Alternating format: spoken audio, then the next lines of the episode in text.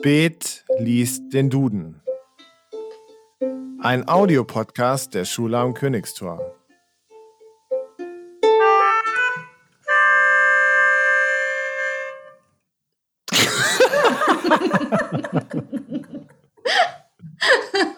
Es ist so bedeutungsvoll, dieses Intro.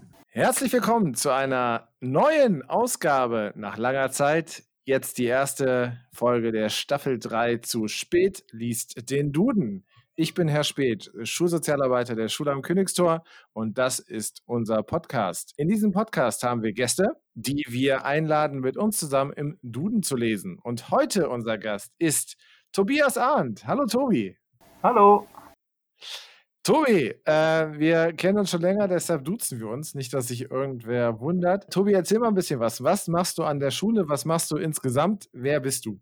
Äh, genau, ich bin der Tobi. Ich bin schon eine ganze Weile an der Schule am Königstor, habe dort uh, fünf Jahre, fast sechs Jahre sogar als Schulhelfer gearbeitet ähm, mit autistischen Jugendlichen, was ich davor auch schon in Hannover damals gemacht habe. Und nebenbei immer bei Stützrad gearbeitet äh, im AG-Bereich und äh, mal die Tischtennis AG gemacht. Und jetzt mache ich zurzeit oder seit ein paar Jahren eigentlich auch schon die Brettspieler AG mit einem Kollegen immer an meiner Seite.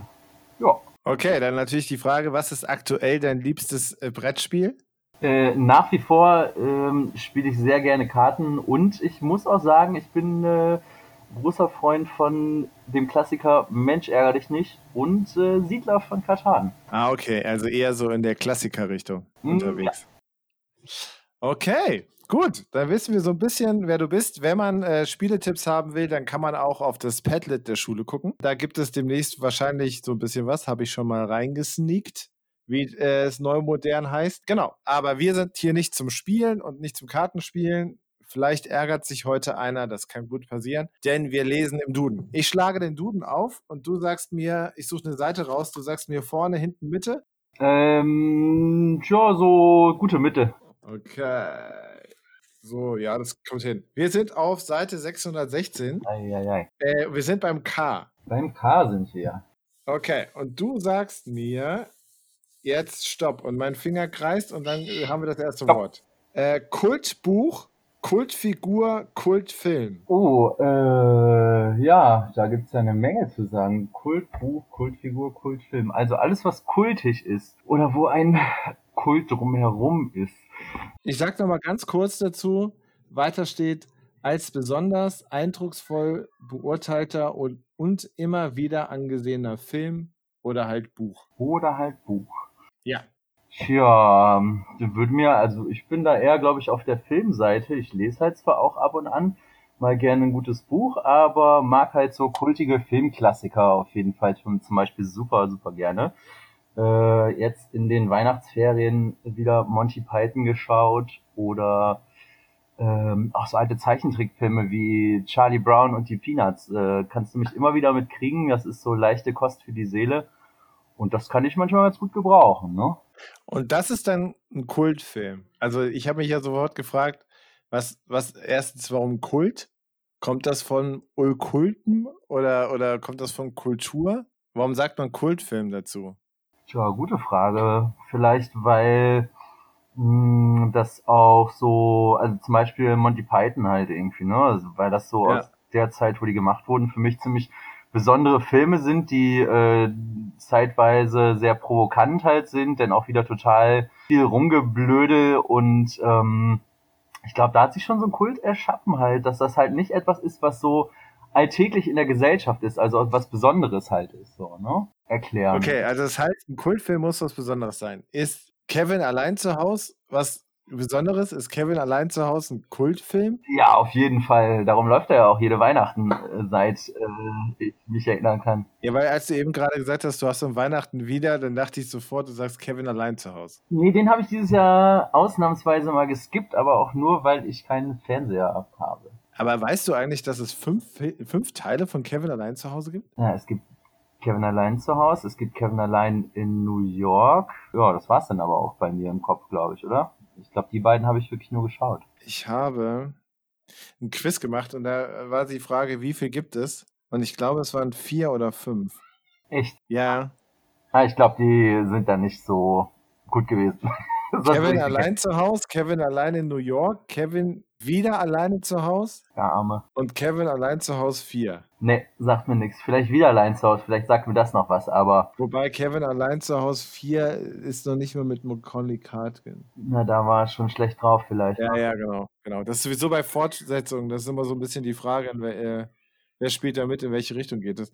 Ja. Okay, also, Kultfilme. Kultfilme sind Filme, die irgend, aus irgendwas Besonderes haben oder die man immer wieder angucken kann. Jo, kann man so stehen lassen. Okay, also, ich habe schon gehört, so äh, sch schwarzer Humor aus England ist dein Ding. Sehr gerne, ja. Was ist denn sonst noch so ein Kultfilm aus deiner, aus, oder insgesamt? Naja, so Horrorklassiker, ne, so Stephen King, ne? Da gibt's ja auch so einige. Mh, vor einer Weile so eine nette, was war das denn? Eine Doku über, doch eine Doku über Stephen King gesehen und da wurde ich so wieder erinnert an diese ganzen Filme, die ich auf jeden Fall viel zu früh in meinem Leben gesehen habe, äh, weil ich einen älteren Bruder habe und somit halt die Chancen dann größer waren, wenn meine Eltern nicht äh, zu Hause waren, dass wir uns halt die Dinger da reingezogen haben. Viel von schlecht geträumt, aber heute muss ich sagen, auf jeden Fall. Also zählt, glaube ich, echt zum Filmkulturerbe halt, ne? Auch was er dort auch wieder gemacht hat. So. Also er hat Film, Film, Filmkulturerbe. So das aber jetzt, jetzt, jetzt, jetzt fängst du aber an, ne? Ja, Filmkulturerbe.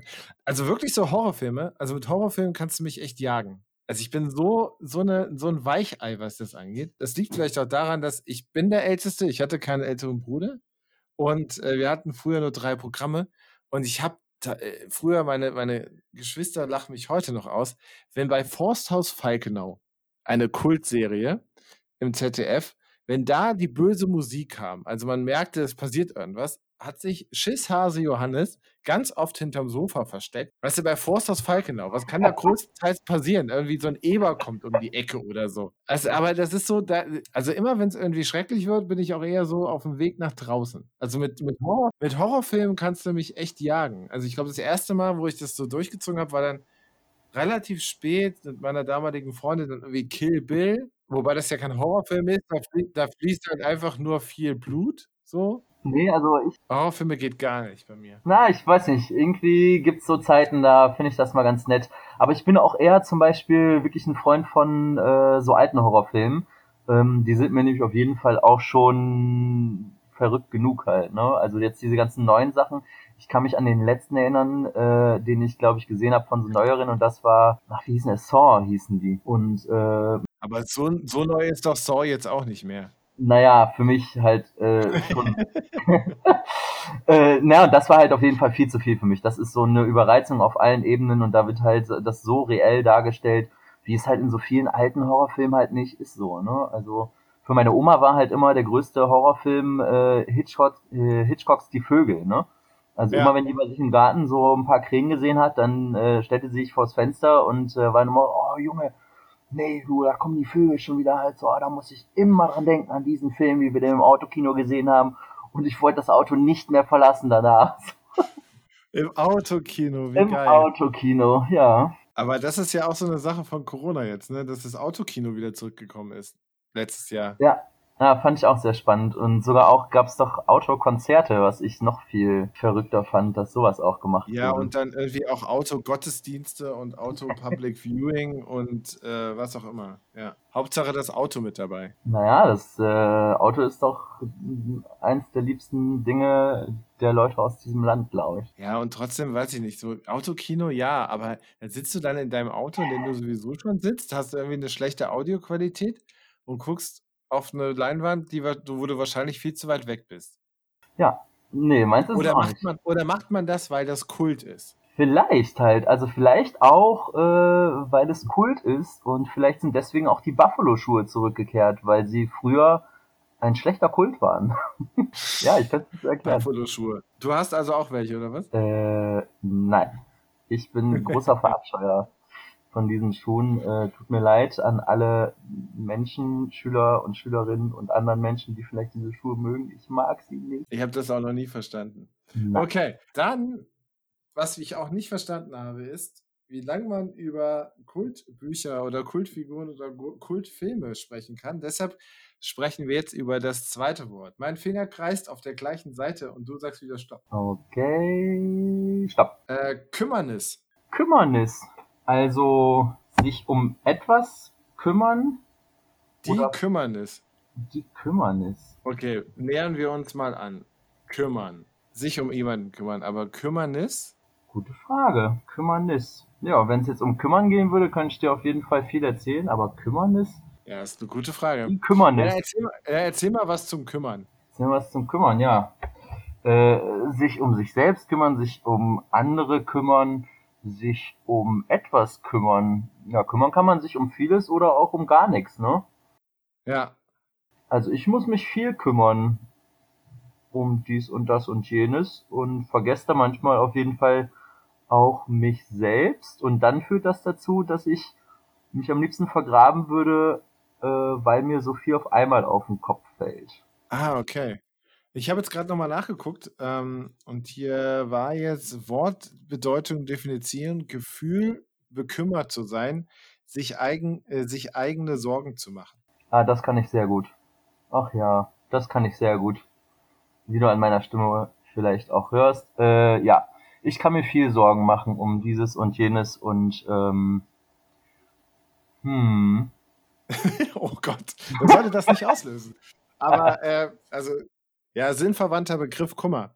Ähm, genau, aber wie, wie- kommst du denn in so eine Stimmung rein? das kann, weiß nicht, das können manchmal so ganz kleine Sachen sein, die das auslösen. Ähm, manchmal bin ich auch schon total bekümmert, wenn ich so an einem sonnigen Tag ganz spät aufwache und ich aus Versehen zu lange geschlafen habe. Ähm, und ich dann denke so, ach nein, ach nein, ich habe die ganze Sonne schon verpasst.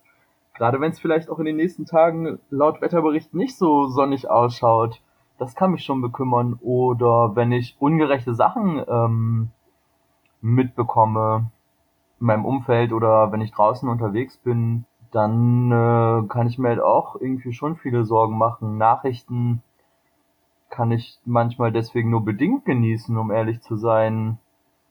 Ne, jetzt auch in jetziger Zeit. Also gibt's manchmal so, so Momente, wo ich das alles nicht mehr hören mag.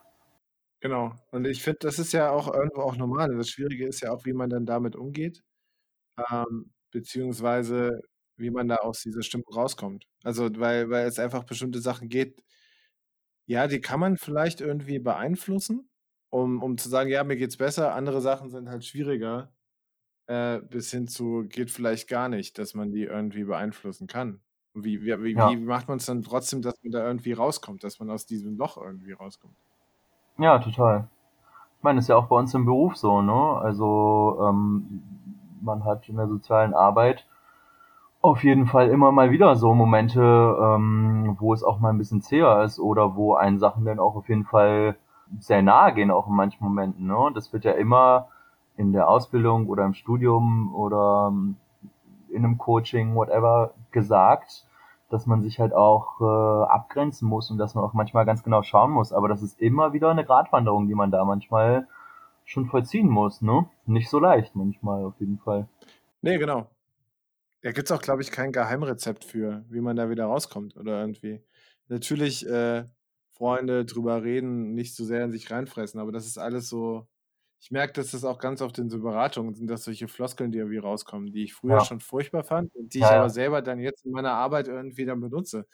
Ähm, ja, kümmern ist es auf jeden Fall, also irgendwie bedrückt sein ist, ist glaube ich, ein, äh, auch ein Gefühl, was irgendwie jeder kennt. So. Und ähm, sich auch nochmal bestärkt, glaube ich, in so einer Zeit, in der wir gerade, jetzt gerade, wenn ihr das hört, äh, ist Corona. Vielleicht hört ihr es auch in fünf Jahren, dann wisst ihr gar nicht mehr, was das ist. Aber ähm, jetzt gerade ist es ja extrem. Also wie man da auch irgendwie wieder, ist auch sau anstrengend, persönliche, äh, sich aus so einem Loch rauszuholen. Also wenn, wenn man jetzt einfach mal denken könnte, ja, ich kann die nicht sehen, ich kann das nicht machen, ich kann hier nicht hin, ähm, ich hänge irgendwie nur zu Hause rum, meine Wohnung ist gleichzeitig Kneipe, Fitnessstudio, Video, Konferenzcenter, was auch immer.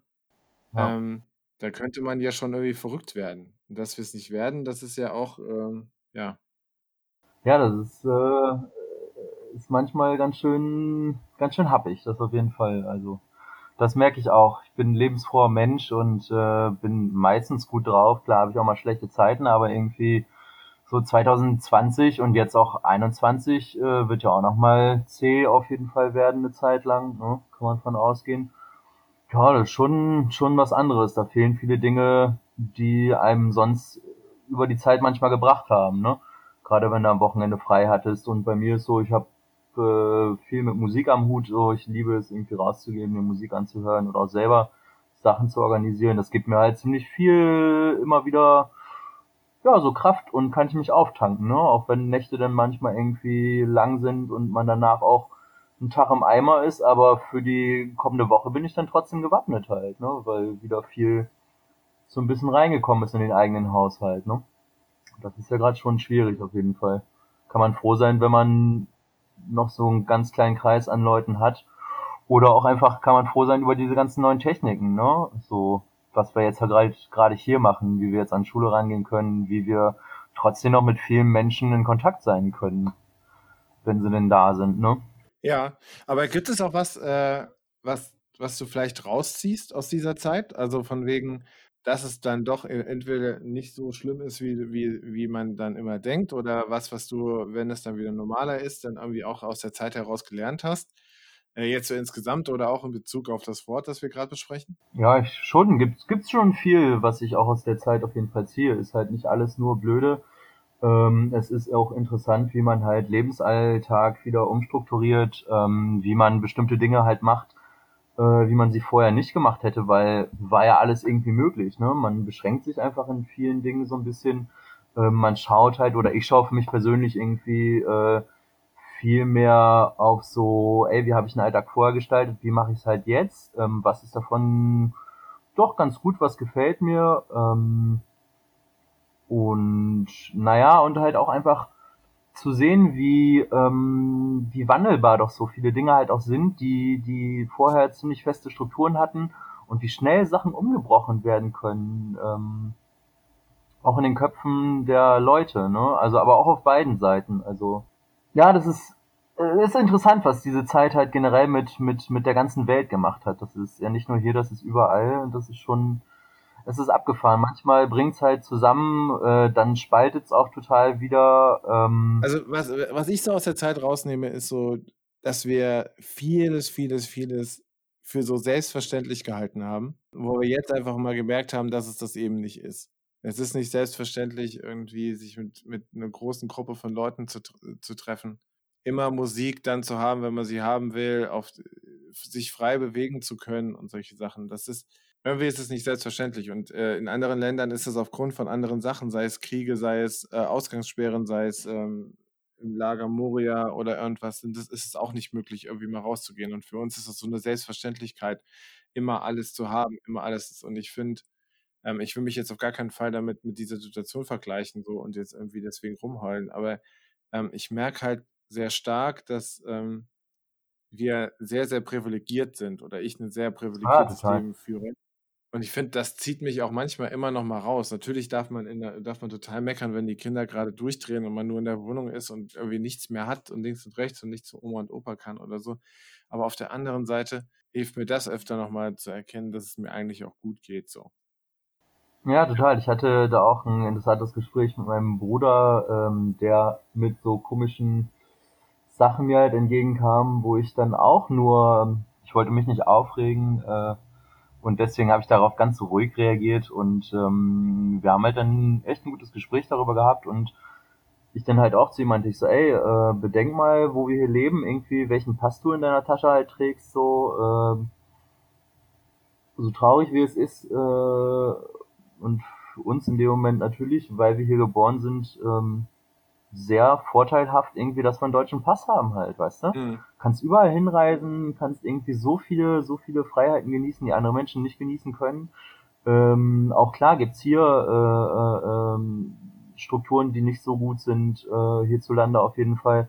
Aber hier ist schon ziemlich viel, was es echt an vielen, vielen Orten der Welt halt nicht gibt, ne? Und ähm, wie wir uns halt einfach bewegen können generell, was wir machen können, was wir sagen können. Dass auch in solchen Zeiten wie jetzt, dass es das Demonstrationsrecht gibt, dass halt Leute sich versammeln können halt irgendwie und ihre Meinung kundgeben dürfen, egal welche Meinung es ist. Ja. So, ne?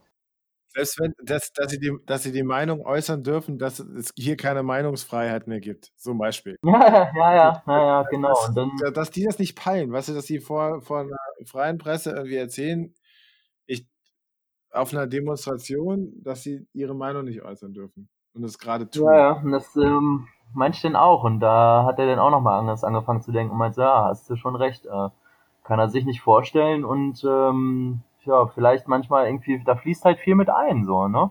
Äh, auch so an, an Frust und irgendwie dies und das und jenem, aber im, alles in allem, ey, wir haben hier richtig, richtig, richtig Glück auf jeden Fall, so kann man nicht anders sagen. Ne? Und ich weiß nicht, ob es Spahn war oder irgendwer anders, ähm, der dann irgendwann mal meinte, auch bei diesen Corona-Leugnern dann irgendwie so, ähm, aber in welchem Land wollt ihr denn leben aktuell gerade? Also wenn sie sagen irgendwie, das ist nicht mehr unser Land und irgendwie alles blöde. Also was für ein Land wollen sie denn gerade leben? In Amerika? Oder es ist so, ich meine, das ist ja auch nicht alles perfekt gerade. Ähm, ja, aber ein Kümmernis. Wenn ich jetzt über, über Amerika noch nachdenken müsste, dann würde ich gleich wieder in Kummer verfallen. In diesem Sinne, Tobias, ähm, ja. es war mir ein Fest. Es waren zwei schwere Worte, fand ich. Ja, auf jeden äh, Fall. Zweite, also das war auch dann gleich irgendwie so, eher, eher erst noch über Kultfilme geredet, dann über Kummer. Aber danke, dass du dabei warst. Sehr gerne. Hat mir Spaß gemacht. Vielen Dank für die Einladung.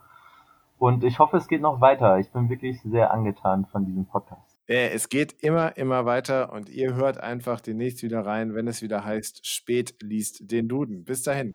Tschüss. Ciao.